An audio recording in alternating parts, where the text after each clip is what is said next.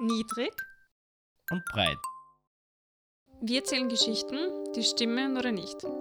Ich bin übrigens niedrig, Und ich bin breit. was weder auf unsere physische Erscheinung noch auf unseren geistigen Zustand verweist. Wie gesagt, das kann jetzt stimmen oder auch nicht. Hallo, liebe Fans, liebe Freunde, liebe Familie, liebe liebevoll dazu Genötigte, dass ihr euch das anhört, Menschen. Hallo, Brett. Hallo Frau Niedrig. Ja, erinnerst du dich noch, was ich gesagt habe, worum es heute geht? Ja, Flower Power. Okay, passt. Gut, dass du das noch weißt. apropos Flower Power, ich glaube, es ist gut, dass wir zwei Meter voneinander entfernt sitzen, weil meine Frau hat ausgezeichnete Bärlauchgräsnockel gemacht. ähm, die sind aber durchaus olfaktorisch stark wahrnehmbar, glaube ich, aus meinem Mund. Drum spülen wir das jetzt mit Bier weiter. Okay, ich hätte noch nichts gemerkt, aber Prost, sicherheitshalber. Aber finde ich gut, dass du dich auch kulinarisch in Stimmung gebracht hast. Ja, Also geht es um Blumen. Oder geht es um die 70s? ich habe eine Aufgabe für dich zum Einleiten und wirklich Einstimmen dieser Folge. Mhm. Und zwar, das ist ja ein Audioformat. Deswegen stell dir jetzt vor und vermittel das bitte mir und unseren Zuhörern, wie Blumen klingen. Blumen im Wind.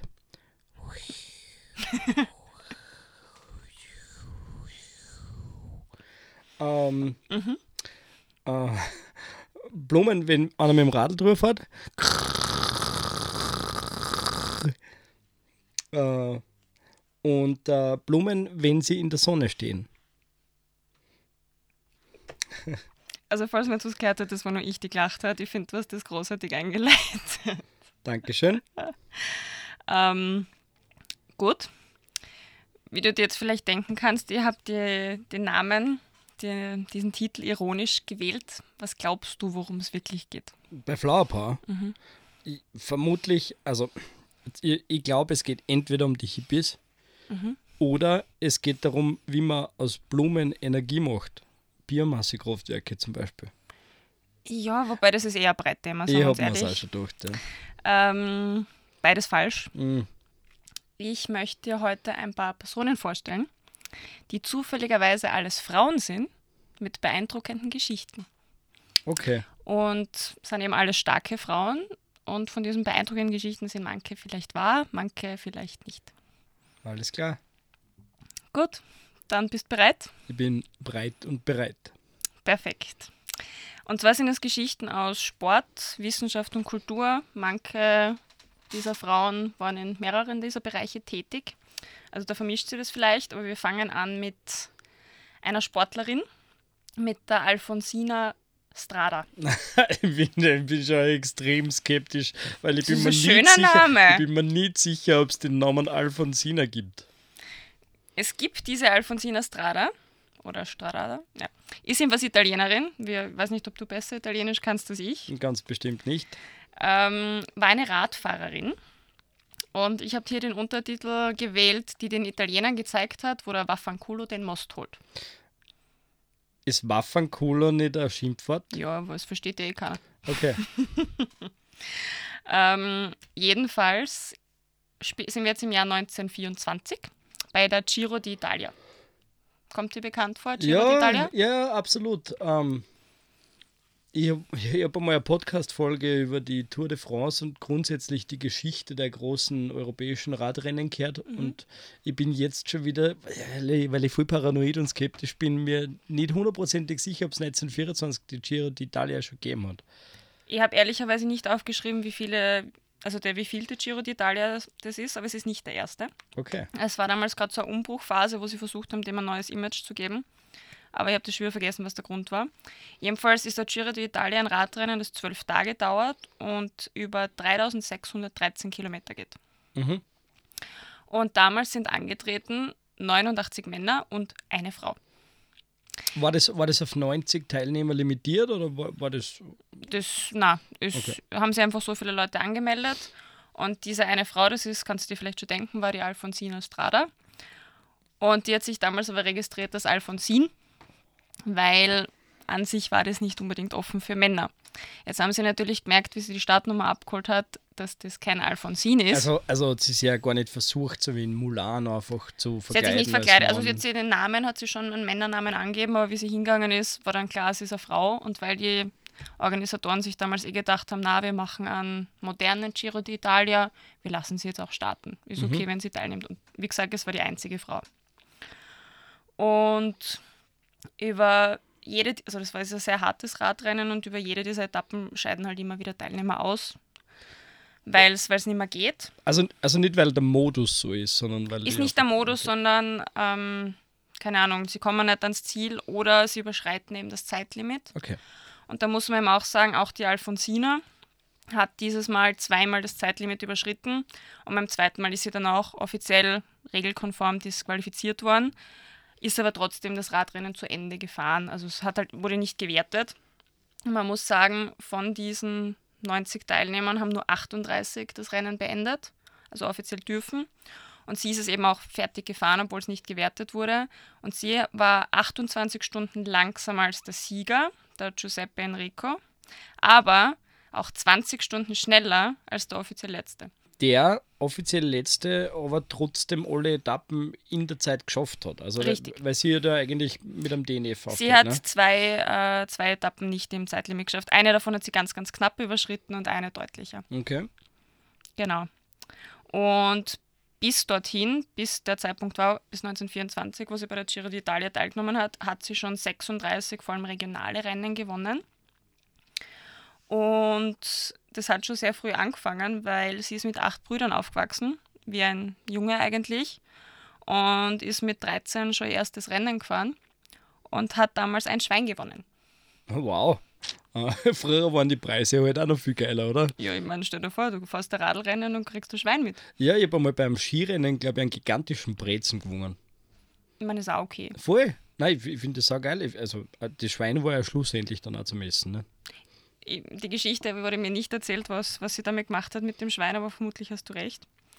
Jedenfalls hat sie dann mit 24 den Luigi Strada geheiratet der eben auch Radsportler war und Mechaniker und der hat sie sehr unterstützt und gefördert. Also ohne seinen Support wäre sie wahrscheinlich nicht so aktiv Rennen gefahren oder hätte es nicht machen können.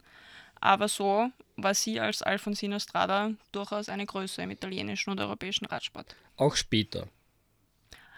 Die, ihr Hoch war, glaube ich, dieser Giro d'Italia. Also dann hört die Geschichte weitgehend auf. Sie ist weiter Rennen gefahren und sie war erfolgreich, aber es war, sie war lang vor, vor Frauen im, im Radsport tatsächlich aktiv. Mm, es gibt ja eigene Frauenkriterien bei Radsport. Ja, inzwischen. Ja. Früher gab es die nicht. Wann ist das gekommen ungefähr? Das weiß ich nicht. Ja. Bewundernswert. Ich finde auch. Das, das stimmt. Die, die, das ist tatsächlich passiert. Das stimmt. Ja. Das stimmt. Ja.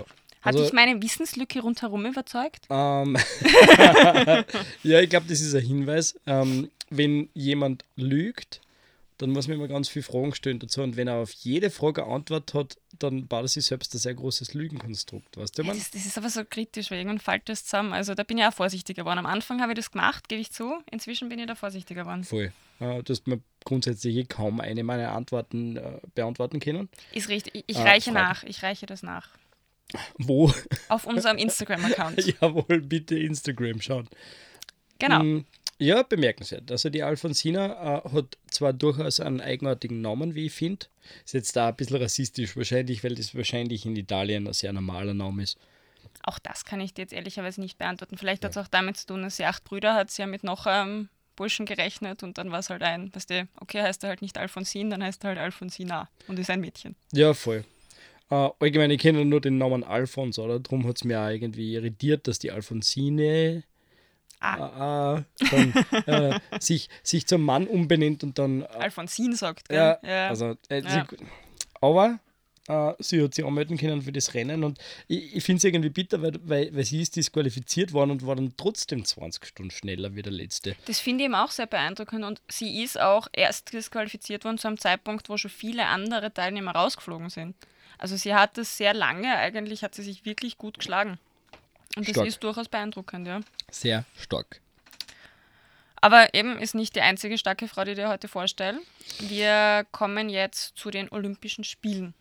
Mhm. Und da kann ich dir jetzt schon beantworten, was du mich vorher gefragt hast, ähm, wann Frauen nämlich teilnehmen durften. Die Mhm. Olympischen Spiele, sagt dir die Geschichte von den modernen Olympischen Spielen was? Wann was angefangen hat? Möglicherweise habe ich für die nächste Folge schon ein bisschen was von den Olympischen Spielen vorbereitet. Okay, ja, schon gut. Also dann, dann kannst du mir super überprüfen. Ja. Ähm, der Baron de Coubertin ist dir dann sicher unterkommen. Das ist die Person, die die modernen Olympischen Spiele wiederbelebt hat. Mhm. Und das war Ende des 19. Jahrhunderts, also 1896. Mhm. ähm, war die Zahl, die ich gefunden habe. Und dieser Herr war kategorisch dagegen, dass Frauen bei den Spielen teilnehmen. Es war jetzt aber auch eine Zeit, wo sich die Welt zunehmend emanzipiert hat. Da waren die Suffragetten gerade am, am Kommen. Die was? Die Suffragetten ist eine Frauenrechtsbewegung gewesen Okay. Mhm. in, in Frankreich damals. Und tatsächlich konnte er sich nicht allzu lange dagegen wehren, dass Frauen wirklich teilnehmen, aber sie, 1900 hat eine Frau in der ersten Disziplin teilgenommen. Und zwar war das eben die erste weibliche Teilnehmerin, die tatsächlich dann auch gewonnen hat in einer Disziplin. Eine Schweizer US-Amerikanerin, die Helene de Bourtales, äh, eine Seglerin, die ist mit ihrem Mann und mit ihrem Neffen angetreten für die Schweiz. Also ein Mixed Team sozusagen. Genau, also ich habe das nicht ganz durchschaut, was, was dort die Bewerbe sind. Es ist die, die Gewichtsklasse von dem Schiff angegeben gewesen, ein XY-Tonner. Mhm. Sagt mir nichts. Äh, aber eigentlich geht es gar nicht um sie, sondern darum in der Leichtathletik, das ist bei den Sommer-Olympischen Spielen ein bisschen die Königsdisziplin gewesen und ist es, finde ich, nach wie vor. Ähm, hat es viel länger gedauert. 1928 durften da erstmals Frauen in den ersten Disziplinen an den Start gehen. Wo waren die Olympischen Spiele 1928? Keine Ahnung. Okay. Ich habe anscheinend nicht genug Rahmenrecherche betrieben. Ähm, aber was ich dir eben erzählen möchte, wie es dazu gekommen ist, dass Frauen überhaupt teilnehmen durften bei den Leichtathletikbewerben. Und zwar speziell reden wir jetzt da von den Sprintbewerben und den Laufbewerben. Und der Nachname dieser Person kommt dir vielleicht bekannt vor, weil ich spreche von der Tochter von Karl Marx. Hohoho. Von der hast du wahrscheinlich noch nicht gehört, oder? Na, ähm, Man kennt ihn, ja, ich, aber ma- ich weiß auch von seiner restlichen Familie nichts. Ja. Er hat wahnsinnig viele Geschwister gehabt. Okay. Viele sind jung gestorben, Schwindsucht und, und Ja. grausliche Themen. Er hatte sieben Kinder. Und eins dieser Kinder war die Tochter, von der wir jetzt sprechen, die Onja. Und die war eine großartige Sprinterin. Vor allem über 100 und über 200 Meter. Mhm. Und sie hat sich sehr stark dafür eingesetzt, dass Frauen bei den großen Wettbewerben teilnehmen dürfen und eben auch bei Olympia. Und hat dafür, ähm, die hat in, unter anderem in Brüssel und eben auch in Paris gelebt, Rennen für Frauen organisiert, weil sie darauf aufmerksam machen wollte, dass die auch stark sind, dass die auch das Recht haben, bei Bewerben teilzunehmen.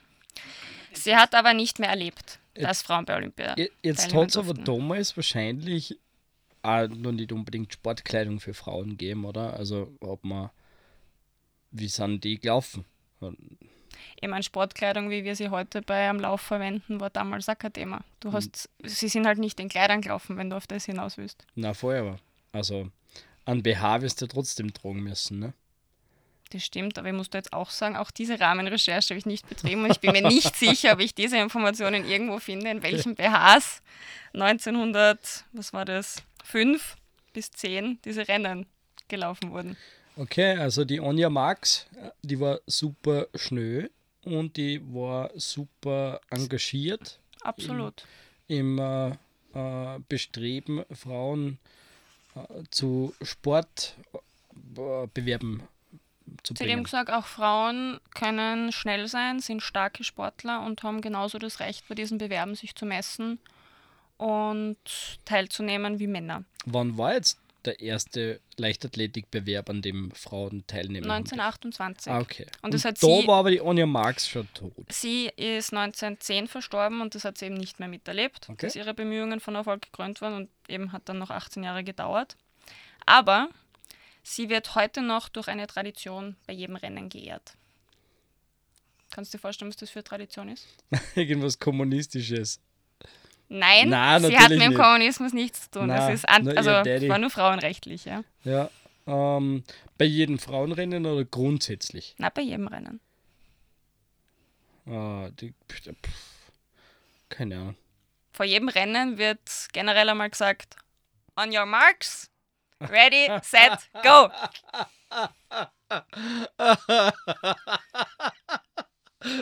Also auf die Plätze, fertig, los. Bis jetzt habe ich geglaubt, Alter Vater. Alter Vater. Der war, der war gut. Der war richtig gut. Also nur der Vollständigkeit halber, halber das ist natürlich ein Blödsinn. ja, aber, aber es war.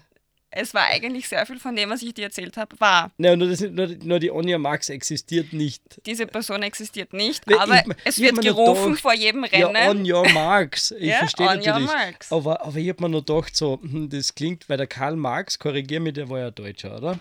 Ja, am Schluss war er staatenlos, aber ursprünglich Deutscher. Ja. Aber der hat, also ich denke mal so, Die haben aber ganz spezielle Namen generell. Onja- also das war nicht Onja, das Absurdeste. Das klingt, das klingt so russisch und dann haben wir gedacht, ja, aber mit den, äh, mit den Verbandelungen, was der mit, der, Mhm. mit den, ähm, aber wir haben die, waren es die Bolschewiken und keine Ahnung und, äh, und die, die Kommunisten und so, haben wir gedacht, kann schon sein, dass der, dass der Karl Marx seine Tochter Onja nennt.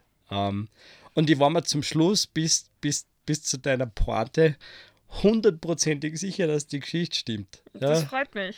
Das freut voll mich. gut. Äh, tatsächlich habe ich die Geschichte mit Onja Marx äh, aus einem Dad-Joke. Mhm. Klingt da sehr heftig nach einem Dad-Joke. Aber der Rest, also all diese olympische Hintergrundgeschichte, der Baron de Coubertin, die Helene de Bourtalès, all das stimmt und alle Zahlen stimmen auch. ja, Max. Und eben, es wird bei jedem Rennen gesagt, Onja Marx. Ah, gut. Genau. Gut, ich habe jetzt noch eine Sportlerin, die vielleicht auch ein bisschen in den Kulturbereich für dich fällt. Und ich traue mich stolz behaupten, dass das absolut außerhalb unserer beider üblichen Interessenfeldes liegt. Und zwar erzähle ich dir jetzt von der Alicia Alonso. Vor der Heirat hat sie geheißen Alicia Ernestina de la Caridad del Cobre Martínez y del Ojo. Okay. Also es klingt vielleicht schon verdächtig nach einer geografischen Richtung für dich. Ähm, ja, also entweder Spanien oder Südamerika. Wir sind in der Karibik, das war eine Kubanerin, diese Dame. Und die heißt mit Nachnamen Alonso. Nach der Heirat. Nach der Heirat hat sie Und Alonso. dann gibt sie sich als Mann aus und fährt in der Formel 1. Nein, vielleicht erzähle ich dir diese Geschichte das nächste Mal, aber jetzt geht's, ist es eine wirklich spannende Geschichte, weil. Ähm, wo fange ich? Jetzt muss ich nochmal wieder von vorne anfangen. Und ja, Mann. ah, sorry. Kein Problem. Also die Alicia ist jetzt erst vor kurzem, 2019, im Alter von stolzen 98 Jahren gestorben und hat bis in ihre 70er ähm, getanzt. Das war eine Ballerina. Und das allein wäre jetzt schon bemerkenswert, dass man sagt, Ballett bis ins hohe Alter, bis in ihre 70er be zu betreiben. Aber diese Dame war auch noch quasi blind. Breit nickt und schaut mich groß an. Eine Ja? blinde Ballerina. Eine blinde Ballerina. Diese Dame, also sie hat schon recht früh getanzt, weil ich glaube, Ballett ist nichts, was man recht spät beginnt. Ähm, sie hat schon als junge Ballerina mehrere Augen-OPs gehabt und ist na, immer wieder mit langer Reha-Zeit im Bett gelegen. Und eben einmal war das speziell lang und speziell heftig. Sie hat eigentlich nicht einmal wirklich den Kopf bewegen können. Also sie hat nicht lachen können, sie hat den Kopf nicht gescheit bewegen können. Sie ist wirklich ziemlich bewegungslos über einen recht langen Zeitraum ans Bett gefesselt gewesen. Und sie hat diese Zeit aber genutzt. Sie hat Choreografen und Coaches an ihr Bett kommen lassen, die ihr die Ballettrolle Giselle nahegebracht haben. Und sie hat im Kopf die Bewegungen sich gemerkt und mit ihren Fingern geübt und nachgetanzt und nachgespielt. Und so die Choreografie gelernt. So hat sie tatsächlich die Choreografie gelernt. Und sie ist eben, also ihr Augenleiden ist über, über ihr ganzes Leben immer wieder mal kurz besser worden oder zumindest nicht schlechter worden. Sie ist immer wieder operiert worden, aber in den schlechtesten Phasen, wo sie dennoch auf der Bühne aktiv war und getanzt hat und sie war auf den größten Bühnen dieser Zeit unterwegs, in, in Russland, in den USA, ähm, hat sie sich tatsächlich nur am ganz grellen Scheinwerferlicht irgendwie mit Schatten und Licht orientieren können oder halt mit geflüsterten Kommandos von ihren sonst, Partnern. Sonst war sie gesund, also. Sonst war sie gesund und fit, sie hat halt nichts gesehen. Mhm. Wenig bis nichts. Und sie war auch sehr eng mit Fidel Castro verbandelt und hat mit seiner Unterstützung das National Ballet of Cuba gegründet. Mhm. Das ist die Alicia. Das ist die Alicia. ich bin, schon, ich bin seit, seit Geschichte 2 noch viel mehr paranoid. ja, weil ich habe jetzt schon wieder auf den Orgen Pan gewartet. Ähm, Glaube ich dir. Glaubst du, ne? Ja, bemerkenswerte Frau. Finde ich auch, ja. Und ich habe mir auch gedacht, ich kann da eigentlich über Ballett generell alles erzählen, weil ich hätte selber absolut null Grundwissen gehabt. Also für mich ist, ähm, wie soll ich sagen, äh, Ballett so unendlich entfernt von was ich kenne und was ich verstehe. Und das ist auch unglaublich bemerkenswert, wenn man Ballett kann, ja. Dass ich überhaupt nicht einschätzen kann, wie viel schwieriger das, das ist, ob man das blind kann oder nicht. Wahrscheinlich ist es nicht leichter, ja. Weil, also gerade die visuelle Wahrnehmung ist ja sehr wichtig, auch fürs Gleichgewicht normalerweise. Ne? Überlege mal, Walzer hast du zumindest auf deiner Hochzeit vielleicht getanzt? Oder Nie auf irgendwelchen Hochzeiten? Okay, damit bist du auch ein wenig gehandicapt, da hast du recht. Stimmt. Aber überlege mal, du hättest gar nichts gesehen. Na voll, also total. Auf gar keinen Fall ist es leichter, es ist sicher sehr schwierig, aber ähm, wenn es es wert ist, von dir vorgetragen zu werden, dann wird die schon sehr bemerkenswerte Sachen kennen. Na, coole, coole, starke Frau. Und wir bleiben in der Kultur und gehen jetzt schon ein bisschen Richtung Wissenschaft. Das ist nämlich eine Dame, die beides vereint, Wissenschaft und Kultur. Ähm, tatsächlich ist sie auch Österreicherin. Die geborene Hedwig Maria Kiesler, bekannt als Hedi Lamar. Vielleicht klingelt es, es sollte vielleicht klingeln. Hedi Lamar. Also, du kannst es so vorstellen. Weil, weil, die, also, weil die danach geheiratet hat und Lamar ihr Nachname war, oder, oder, oder ist das irgendwie. Dazu kommen wir noch. Okay. Ähm, aber du kannst dir generell vorstellen, wie Marilyn Monroe trifft Daniela Düsentrieb. nice, ja. Ähm, sie ist eben 1914 in Wien geboren und ist schon in einem recht kulturbewussten und kulturell gebildeten Umfeld aufgewachsen und hat schon recht früh entschieden, dass sie Schauspielerin werden will. Und hat auf der Theaterbühne begonnen und hat dann mit ähm, einer Nebenrolle, wo sie erst 18 war, im Film ziemlich viel Aussehen erregt, weil sie ziemlich bis ganz nackt war. Ähm, wann, wann war das? Sie war 18. Was für ein Jahr? 1914 plus 18. 1914 plus 18. Du, du, du das darfst du rechnen. Du, rechnen. 19, du fragst dir die ganze Zeit. 1932. Kann ich mir vorstellen, dass das sicher noch äh, für starke Empörung gesorgt hat. Hat viel Aufsehen erregt. Ähm, man muss auch sagen, ihre Schauspielkarriere hat dann kurz danach einmal je ein sehr, sehr abruptes Ende genommen. Weil beziehungsweise wurde auf Eis gelegt, weil sie eh nicht lang mit einem sehr eifersüchtigen Mann verheiratet war, der übrigens Rüstungsfabrikant, Waffenhersteller, Rüstungsfabrikant war. Also ist er die nächsten Jahre ziemlich reich geworden? Er hat generell, glaube ich, er hat davor dürfte er schon recht viel Geld gehabt haben. Sie ist dann geflüchtet aus dieser Ehe nach London und hat dort einen Vertrag mit. Ist sie, ist sie, ist sie auch aus ethnischen Gründen geflüchtet? Also Na, also hätte ich dazu nichts gefunden, mag sein. Wüsste ich jetzt ehrlicherweise nicht. Ähm, sie ist dann nach London gekommen und hat dort einen Vertrag mit Metro Goldwyn Mayer, das ist der brüllende Löwe, mhm, den man aufzieht, mhm, mhm, abgeschlossen. MGM. Dankeschön. Und der hat sie dann auch nach Hollywood gebracht, wo der Erfolg dann so richtig, richtig angefangen hat. Und man kennt sie eben als Hollywood Diva oder man kann sie kennen als Hollywood Diva. Sie war aber auch eine sehr intelligente Erfinderin. Einerseits war sie eine schlaue Person und andererseits hat sie sich durchaus einiges an technischem Wissen in ihrer Ehe mit dem Rüstungsfabrikanten mhm. angeeignet und hat gemeinsam mit dem Komponisten George Antel ein waffenfähiges Instrument entwickelt. Nein, das Frequenzsprungverfahren erfunden, das die Funksteuerung für Torpedos im Zweiten Weltkrieg ähm, sichern sollte weil so, also die Idee war, dass dieses Frequenzsprungverfahren es für Torpedos schwerer macht, sich vom Feind stören zu lassen. Und sie wollten damit eigentlich den Krieg gegen die Nazis unterstützen. Für Torpedos. Sie haben das konkret für Torpedos gemacht, ja. Mhm. Es wurde in diesem Krieg aber nicht eingesetzt. Dieses Verfahren und diese Erfindung von damals ist aber die Basis von dem, was heute in Mobilkommunikation verwendet wird, für WLAN und für Bluetooth. Puh.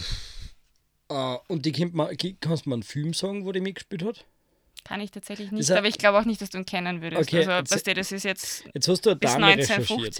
Jetzt hast du eine Dame recherchiert, die berühmte Schauspielerin ist und die ist kein einziger Film untergekommen. Na, Ah, dubios. darfst du davon halten, was du dubios. möchtest. Es, es, Hedy Lamar klingelt irgendwie was, bitte mal. Aber vielleicht hast du mal du einfach nur den Floh ins Ohr gesetzt und vielleicht. Ähm, Er reibt sich seinen Bart. mm, Frequenzsprungverfahren. Nein, ich glaube, das hast du ausgedacht. Habe ich nicht. Ist, ist tatsächlich wahr. Okay. Alles und ich habe wirklich, ich bin, ich habe halt nachgelesen, ihre eigentlichen ganzen kulturellen Werdegang. Die Filme sind mir entweder nicht hängen geblieben oder haben mir gedacht, das ist wurscht, weil wir kennen sie eh nicht. Immer, wenn du als Ähm. Österreich, Österreicherin über London nach Hollywood kommst, dann, dann hast du schon geschafft. Also du bist, du bist schon, bist schon wer. Nicht? Genau, also sie hat, glaube ich, irgendwann später, ja, sie hat später mal die USA, äh, US-Staatsbürgerschaft angenommen und ist dann auch noch nicht so lange her, 2000 in den USA verstorben. Aber ich finde das eben so beeindruckend, dass diese Frau, die einerseits als Hollywood-Diva bekannt und einen gewissen Ruf gehabt hat, ähm, tatsächlich eine ziemlich gewichtige Erfindung gemacht hat. Es erinnert mir ein bisschen an einen steirischen Bodybuilder, der dann Gouverneur von Kalifornien war. Aber der Vergleich taugt mir jetzt nicht ganz so, aber du hast recht, auch dieser Mann hat es aus der Steiermark sehr, sehr weit gebracht. So wie auch wir, wo wir berühmt sind. Wir haben ähnlich wie jener von dir zitierte Mann ein bisschen ein sprachliches Handicap, aber sonst, ja. Du nicht, ja, du nicht. Na genau, Die Hedy Lamar, die Hedi Lamar. die Erfinderin des Fre Frequenzsprungverfahrens.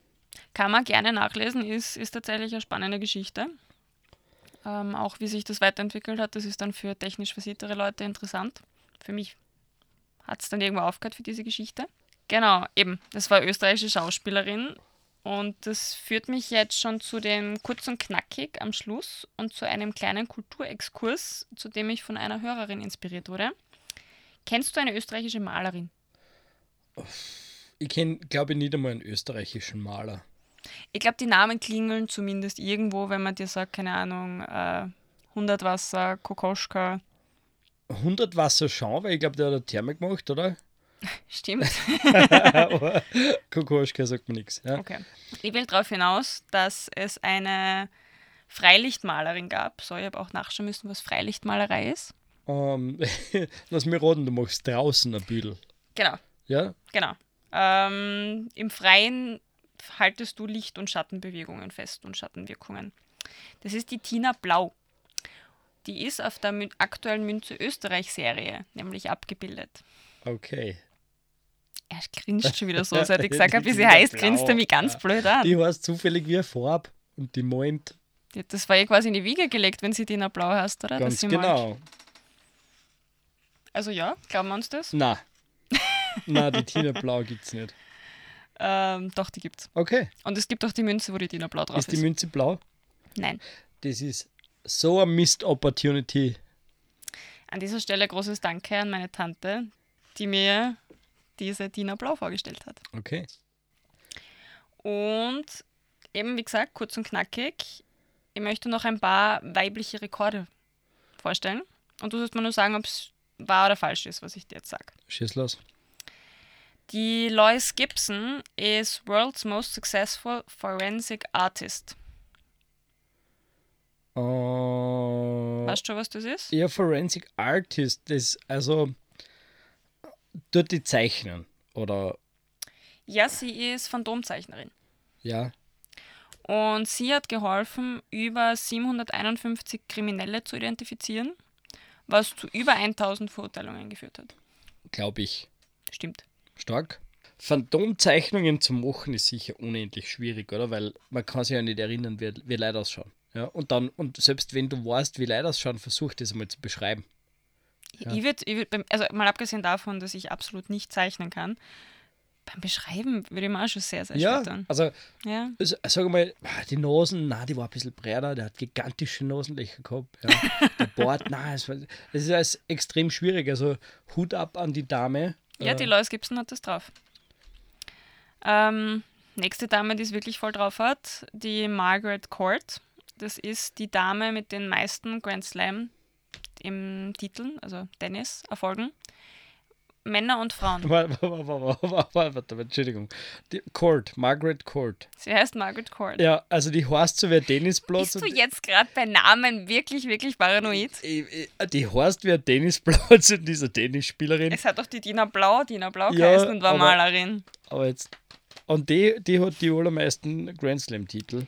Ja. Und ich glaube, gefährlich nahe kommen ihr schon oder eine der William- Williams-Schwestern. Ja. Aber tatsächlich sind da eben die Frauen vor den Männern. Also auch im Tennissport ist mein Wissen sehr begrenzt, aber da, da, da hätte ich schwören können, dass, die, dass mindestens eine, also dass mindestens eine der beiden äh, Williams-Schwestern ganz oben ist. Also von der Margaret Court habe ich überhaupt noch nie was gehört, weil der Punkt ist, Damen-Tennis gibt es sicher auch noch nicht so lang, oder? Und wenn die wirklich so gut gewesen war, dann hätte man sicher was gehört davon. Äh, ist schon älter, also das war vor einer, also ist schon zu einer Zeit gewesen, wo uns beide, glaube ich, Sport gar nicht so interessiert hat, aber ich habe verabsäumt, die Jahreszahl aufzuschreiben. Sie ist Australierin und hat, da steht 24, vermutlich heißt es, sie hat 24 Titel gewonnen, aber wir Na, sind jetzt wieder bei na. dem Problem, Glaube ich nicht. dass ich diese Notizen schon vor längerer Zeit gemacht habe und jetzt selber nicht mehr so genau weiß, aber du hast da das steht. sowieso ausgedacht. Nein, Na, die Margaret Court existiert. Was ich jetzt auch nicht mehr weiß und leider auch nicht dazu geschrieben habe, es ist vielleicht ein paar Jahre, aber nicht ewig her, dass dieser Rekord gestanden ist. Wenn, kann schon sein, dass sie inzwischen eine der Williams-Schwestern ü- überholt hat. okay. Aber zu einer Zeit, und das ist nicht lange her, war die Margaret Court die Rekordhalterin. Die Margaret Tennisplatz. die Margaret Court. Ja, sehr gut. Es ist übrigens auch eine Dame, und das weißt du vielleicht, die die meisten Siege im alpinen Ski hält. Eher, eine aktuelle, oder? Das ist, das ist jetzt sehr aktuell, davon Ja. kann man was mitbekommen Äh, haben. ist das die Schifferin wahrscheinlich? Ist richtig. Weißt du zufällig, wie viele Siege die schon gefeiert hat? Ähm, sie haben es kürzlich drauf angeredet. Ja, weil sie erst kürzlich den Rekord vom Ingmar, Ingmar Ey, aus Dänemark Waren gebrochen es hat. nicht eh so 69 oder so oder 70? Auf für 100 mehr? Nein, nein, nein, ähm, 88. 88. Ja, genau. Ich habe nämlich das, das Interview mit ihr gesehen, glaube ich, wo sie es gefragt haben, so, jetzt haben sie endlich die 88 geschafft, was ist das Schönste daran? Und sie sagt, dass sie endlich nicht mehr darauf angesprochen wird. Und dann ist direkt darauf folgend die Frage gekommen, wann kommt der 89. Und dann hat sie viel gelacht, viel sympathisch. Ja. Also ich interessiere mich auch nicht besonders viel für Skifahren. Ich out mich jetzt einmal, mein Leben besteht eigentlich nur aus Fußball. Ich habe tatsächlich keine Fußballgeschichte für dich. Ich gehe jetzt zu noch einem Sport, von dem wir auch sicher alle sehr, sehr wenig Ahnung haben. Marathonschwimmen. ich habe ja nicht gewusst, dass das gibt.